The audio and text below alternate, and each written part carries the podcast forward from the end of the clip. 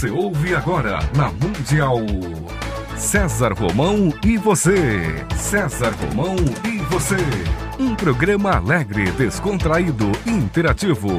César Romão e você na Mundial.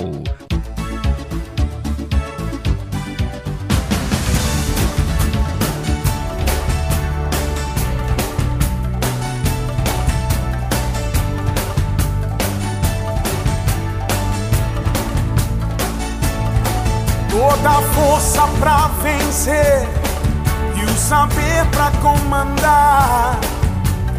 Tudo isso um dia vai chegar. Na jornada que começa, mil perguntas vão surgir. Vai achar suas respostas, vai saber aonde ir. Só você vai liberdade pra viver. E um dia então será como um grande homem deve ser. Olá, tudo bem? Como vai? Que saudade! É, agora a gente vai matar essa saudade. Fique comigo. Eu estarei com você. Vamos falar um pouquinho agora sobre devoção? O que, que você acha? Gostou? Gostou? É, bacana? Então tá bom, vamos bater um papo aqui sobre devoção agora, tá certo? Ninguém tá ouvindo a gente, hein? Só eu e você, tá legal? Então senta aí, aumenta o seu rádio aí. Você tá na internet? Então aumenta aí, aumenta aí o, o, o som. Vamos falar um pouquinho sobre devoção, depois a gente vai para um outro assunto. Nós vamos conversar bastante hoje aqui. O que é devoção? Devoção é aquela forma né, de, de unir, de fundir não é isso? Isso é devoção. Na minha opinião, devoção é quando a gente consegue se unir, se fundir com a existência. Isso não é peregrinação, não, tá? Significa apenas que a gente perdeu os limites que separam você da existência. É uma relação amorosa. Eu tenho devoção por ela, eu tenho devoção por ele, eu tenho devoção pela minha amizade. A devoção é, é algo que não pede nada em troca. Que, aliás, hoje está bravo, né? As pessoas estão sempre pedindo algo em troca, estão sempre fazendo algo em troca. Tá difícil a gente encontrar alguém que realmente faça algo com devoção. O amor é a união com um indivíduo, uma intimidade profunda entre dois corações. Tão profunda, mas tão profunda, que os dois corações começam a dançar como se estivessem na mesma harmonia, na é verdade? Ainda que os corações sejam dois, há uma única harmonia, uma única canção. Assim como a gente fala de amor né, entre duas pessoas, a gente fala da devoção entre um indivíduo e a existência dele, entre o homem, entre a mulher, entre o amigo, entre o vizinho, né, entre o colega de, de, de trabalho. E o que é devoção? Devoção é isso, é quando o coração da outra pessoa responde né, à fragrância de amizade que você está dedicando a ela, a fragrância de sentimento. Na realidade, a devoção pode até ser considerada como a morte da personalidade. Né? A gente para de impor a outra pessoa a nossa personalidade e começamos a viver uma personalidade que, que tem harmonia, né? que possa caminhar por um lugar onde não haja desentendimento. Por vontade própria, às vezes a gente abandona aquilo que, que nos faria felizes. É interessante isso. E aí nos resta só o que nos faz felizes. E a gente tem uma facilidade de abandonar o que nos faz feliz. É impressionante como as pessoas investem muito pouco naquilo que podem fazê-las felizes. Uma vez Jesus disse: Deus é amor. Lembra disso? Lembrou? Você estava lá naquele dia, não estava? Então, que bom. Todos nós estávamos. Se isso houvesse sido escrito por uma mulher, ele teria dito: O amor é Deus. Deus deve ser secundário, é uma hipótese mental, né? Mas o amor é uma realidade que pulsa em cada coração. Então, se o homem disse, Jesus disse porque ele era homem, Deus é o amor, mas se uma mulher naquela época tivesse tivesse dito isso, ela teria colocado o amor em primeiro lugar. E ao longo da história a gente encontra pessoas, né? pessoas, mulheres, pessoas corajosas que seriam capazes de se libertar desse sistema social repressivo. E às vezes a gente pode ser isso, né? Às vezes a gente pode ser um rei, uma rainha daquele nosso espaço, daquela nossa família, tentando afastar a nossa família desse, desse social repressivo. E muitas vezes a, a, família não tolera né? essa coisa de, de tanta devoção que acontece também. Né? Na Índia, por exemplo, as mulheres são muito oprimidas. Né? E uma mulher, quando é bonita, lá, não importa se ela é bonita ou feia, ela, ela, ela, é oprimida. E existem países do mundo que é uma coisa impressionante. A mulher não conseguiu ainda conquistar o, o seu espaço. Eu estou lembrando agora de um fato interessante. Havia um, havia um templo é, numa cidade chamada Virivadam, é onde Krishna havia morado. E lá eles construíram um grande templo em memória dele. E nesse templo não podiam entrar mulheres. Aliás, até pouco tempo atrás tem muito lugar no mundo que mulheres não entravam. Né? E elas só podiam ficar lá do lado de fora. No máximo, no máximo, elas podiam tocar a escada do templo. E nunca haviam visto então a, a estátua de Krishna, que estava lá dentro, porque o sacerdote era muito inflexível, né? ele era meio bravo. E um dia o sacerdote ficou muito preocupado, né? Porque uma mulher chamada Meera estava lá, estava querendo entrar no templo. Aí foram lá dois homens com uma espada à mostra, foram colocados assim bem na frente do portão para impedir que Meera entrasse. Mas quando ela veio, e pessoas assim são raras, viu? Aí apareceu como se fosse assim uma, uma brisa perfumada, né? Como se algo tivesse mudado no ar. E esses dois homens assim se esqueceram que ela estava ali e ela acabou entrando. E era a hora em que o sacerdote rezava para Krishna. Né? Seu prato estava ali cheio de flores, mas caiu no chão. Caiu no chão quando ele viu que aquela mulher entrou.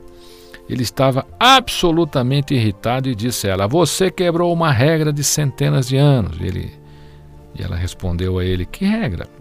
E o sacerdote continuou: Isto é coragem. Porque a regra é que nenhuma mulher podia entrar aqui. E ela respondeu: Então como é que você entrou aqui? A não ser por um único, aquele que é o supremo aqui, o amado aqui. Todos os outros são mulheres. Você acredita que há dois homens no mundo? Você é supremo.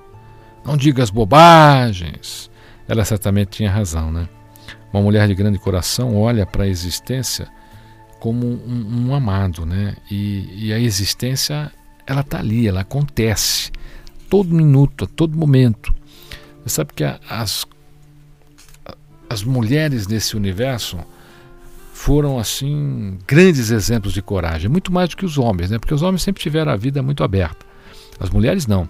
As mulheres tiveram que conquistar o seu espaço. Aliás, deixa eu dar uma dica aqui. Tem muita mulher que acha que conquistar o espaço é se masculinizar, é disputar com o homem, é disputar aquele cargo, é disputar aquela mesa, é disputar aquele espaço. Esquece isso. Sabe, você pode conquistar o seu espaço sendo você. Você pode conquistar o seu espaço sendo do seu jeito. Não precisa hoje você achar que você tem que agir como homem para conquistar o seu espaço. É o contrário. Você tem que agir como mulher. Tem que ter foco. Por que ter foco? Porque a nossa mente ela é astuta. Ela pode ocultar né, no seu íntimo ali, às vezes, o, o nosso oposto. Né? A indulgência pode se tornar assim um asceticismo. Né? O materialismo pode se tornar algo espiritualista e algo desse mundo pode se tornar algo até de outro mundo. É, mas a mente é a mente. Quer você seja a favor do mundo ou contra, você permanece aqui nesse mundo, a favor ou contra. Ambos são parte da mente. Agora, tem gente que não é nem a favor nem contra e ainda está no mundo. É uma coisa impressionante, né? A pessoa não tem opinião formada sobre nada. Não faz mal, monta uma opinião, nem que ela estiver errada, mas é importante que você tenha uma opinião, porque a opinião é a estrutura, é, é, é aquele cabo de aço que segura a ponte, sabe como é que é? Quando a mente desaparece, ela desaparece uma percepção sem escolha. Quando você para de escolher, quando você não é nem a favor nem contra, aí você fica ali no meio, né? Uma escolha leva à esquerda, outra leva ao extremo, uma outra leva à direita, que é o outro extremo. Se você não escolher, ficará exatamente no meio. Aí eu acredito que as pessoas relaxam. Então, se você não tem escolha nenhuma, escolhe ficar no meio. Arrumar, mas eu não vou escolher nada. Bom, tudo bem, já que você não escolheu nada, escolher nada já é uma escolha também, não é verdade? Você ouviu falar do, do, do Sarah? É, ele foi fundador do Tantra. Ele era filho de um, de um Brahmini muito culto, que pertencia à corte do rei Mahapala. É, o rei estava disposto a dar em casamento sua própria filha para Sahara. Mas ele desejava renunciar a tudo, porque ele queria se tornar um sannyasi. E o rei tentou persuadi-lo, aí Sahara disse, um jovem muito bonito, né, inteligente, mas ele foi persistente aí eles tiveram que lhe conceder a permissão e ele acabou se tornando um discípulo de Sirikirti. A primeira coisa que Sirikirti lhe disse foi: esqueça todos os seus Vedas, que eram as tradições, né? Os Vedas são como se fosse talvez aqui a nossa a nossa Bíblia, né? E tudo que você aprendeu, todas essas coisas sem sentido, e era muito difícil, mas ele estava pronto a apostar tudo. E aí os anos se passaram e aos poucos ele apagou tudo aquilo que ele sabia e ele se tornou um grande meditador. Às vezes a gente na vida tem que esquecer certas coisas que a gente aprendeu, sabe? Até porque quando a gente aprendeu, a gente não aprendeu direito. Aquelas coisas tinham um efeito na nossa vida lá atrás, mas hoje talvez não tenham mais. E um dia, quando ele, ele meditava, ele teve uma visão de que havia uma mulher no mercado e queria se tornar uma verdadeira mestre. Ele foi até o mercado, viu a mulher, era uma jovem, muito vivaz, radiante, cheia de vida, cortando a haste de uma flecha, sem olhar para a esquerda nem para a direita, completamente concentrada em fazer a flecha. Ele imediatamente sentiu algo extraordinário na presença dessa moça, algo que ele nunca havia encontrado nem sentido antes. E aí, quando a flecha ficou pronta, a mulher fechou os olhos, mantendo o outro aberto, e ficou na postura do arqueiro, né, mirando um alvo invisível. E algo ocorreu, né? Algo como assim uma, uma comunhão, porque Sahara nunca havia sentido alguma coisa assim antes, né? E o significado espiritual do que ela estava fazendo tornou-se claro para ele. Não olhava nem para a esquerda nem para a direita, ela olhava apenas para o centro. Pela primeira vez ele entendeu o que Buda quer dizer com estar no meio, evitar o eixo. Você pode mover-se da esquerda para a direita, da direita para a esquerda, mas será como um pêndulo em movimento. Estar no meio significa que o pêndulo permanece ali, nem para a direita, nem para a esquerda.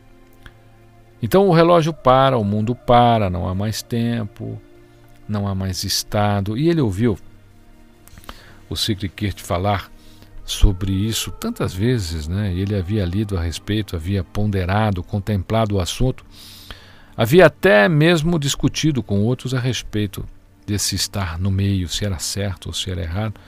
E pela primeira vez ele viu isso em ação. Ele viu isso em ação. A mulher estava ali, olhando para a direita, né? mas também não estava olhando só para a direita, estava olhando para a esquerda, mas não só para a esquerda, ela estava ali olhando para o meio, focada no meio. O meio é o ponto a partir do qual a transcendência acontece. Muitas vezes a gente só olha para os defeitos. Então a pessoa tem um defeito, a gente vai lá e malha esse defeito. Não dá moleza, você malha. E não malha, e não malha uma vez só não, você malha o dia inteirinho. Toda vez que você encontra, você malha. Né? Isso acontece no casamento às vezes. Né? Tanto casamento acaba porque as pessoas ficam ali só enaltecendo o defeito. Você sabe que mesmo que a pessoa não tenha defeito, se você começar a enaltecer um, um, um defeito é, subliminar, aquilo pode se tornar uma realidade tão grande na sua mente, você é capaz de odiar alguém sem conhecer. Sabia disso? É assim, você não conhece aquela pessoa. Aí vem um e diz assim: Boa, aquela pessoa não presta. Aquela pessoa é isso. Aquela pessoa é aquilo. Aí vem outro e fala a mesma coisa. Aí vem outro e fala a mesma coisa. Aí vem outro e fala. Você passou a odiar alguém sem conhecer. Aquela pessoa nunca fez nada para você. Você não teve um mínimo relacionamento com ela. Aí você diz assim: não, mas Fulano disse, o outro disse, a outra falou. E eu acredito.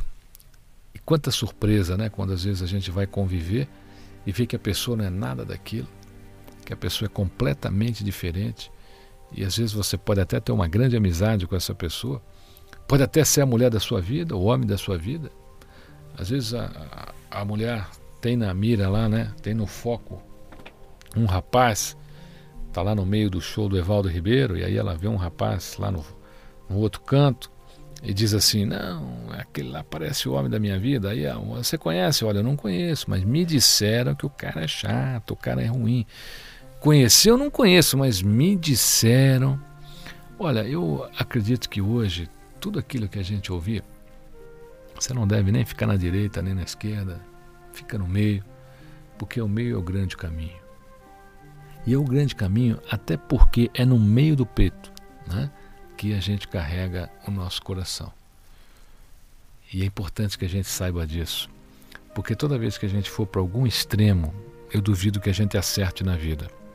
Toda vez que você tiver uma atitude extrema com seu marido, com sua mulher, com seu filho, com seu amigo, eu duvido que você acerte. Eu acho que as coisas têm que ficar sempre no meio, porque do meio você pode ir para a direita e voltar para a esquerda, pode ir para a esquerda e voltar para a direita. Mas quando você está no extremo, às vezes não tem volta. Você não deixou uma chance para você. Você não deixou uma trilha de volta, tá certo? Cortés, quando invadiu o México,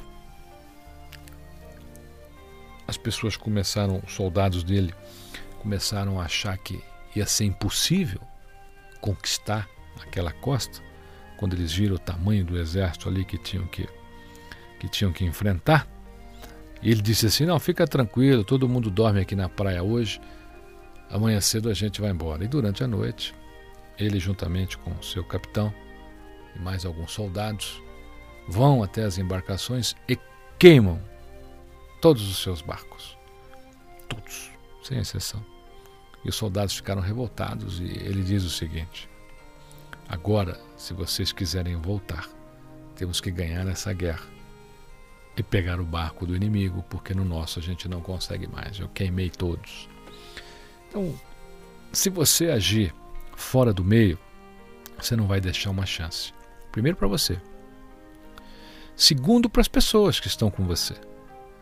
Se você chegar e massacrar alguém, pelo, pelo extremo, ali acabou qualquer chance, na minha opinião, de reconciliação. Tanto no, no extremo direito como no esquerdo. Toda vez que a gente é extremista, uma pessoa extremista, você queima o seu caminho de volta. E nem sempre, quando a gente age pelo extremo, a gente age pelo que é certo. E o que, que é certo e o que, que é errado, né? Grande pergunta essa. Na minha opinião, o certo é aquilo que faz bem aos outros e faz bem a você. O errado é o que faz mal a você e mal aos outros também. Então, se você quiser procurar o que é certo, é importante você procurar o bem. É, o bem. O bem, o bem, é o bem, é só isso, procurar o bem, porque só o bem é que sempre encontra o caminho. Só o bem te deixa um caminho de volta. Só o bem te deixa uma possibilidade. Na Espanha é muito fácil. O Evaldo já foi toureiro, ele sabe disso. Na Espanha, os toureiros vão e atacam né, os touros com aquela espada, aquela coisa toda. Né? E tem muita gente na Espanha que acha que faria muito melhor com um ramo de feno na mão. Tem gente que diz que entraria na arena com um ramo de feno na mão e faria um show muito melhor sem precisar matar o touro. Né? Então, o caminho do bem é sempre o caminho do meio. E o caminho do meio é aquele que deixa uma chance para você. Jamais faça um labirinto para você mesmo, ou para você mesma. Deixe sempre uma saída, porque talvez você precise dela. Um dia, quando você menos imaginar, talvez aquela pessoa volte a acontecer na sua vida de uma maneira importante. Talvez aquela pessoa venha cruzar os seus caminhos novamente. Então, como sugestão, jamais seja uma pessoa extremista com ninguém. A Semente de Deus, é, a Semente de Deus, o meu livro, A Semente de Deus, está em todas as livrarias do Brasil. Você encontra em todas as livrarias do Brasil, sem exceção, tá bom? Essa semana eu recebi com muito carinho, recebi uma publicação tão bonita que eu quero falar sobre ela aqui, que é a revista O Pensamento. É, revista O Pensamento.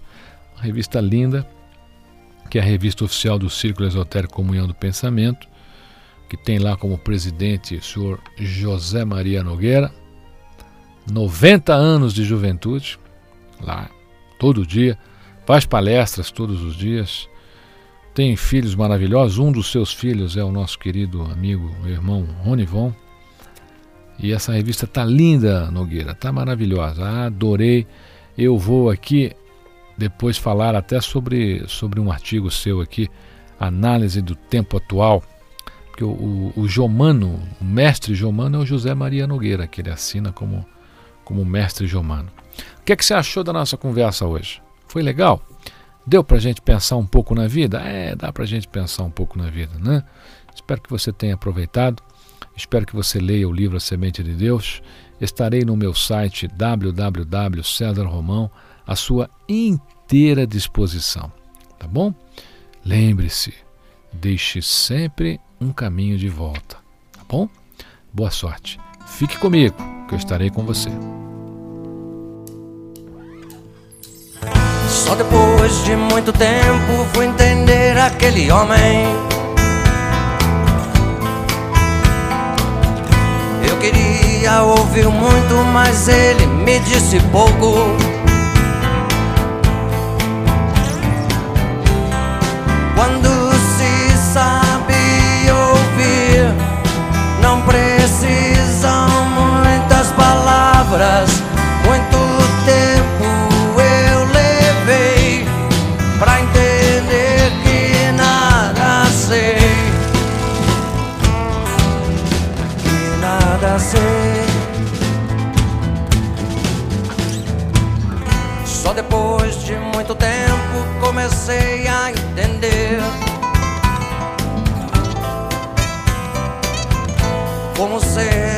Futuro, como será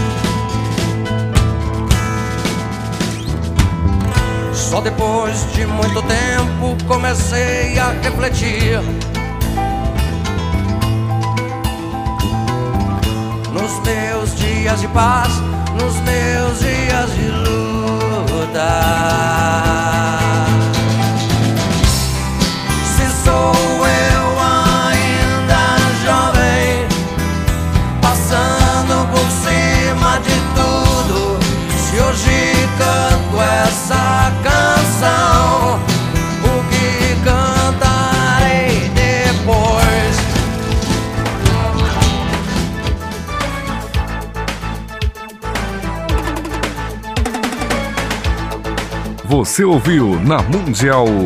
Programa César Romão e você.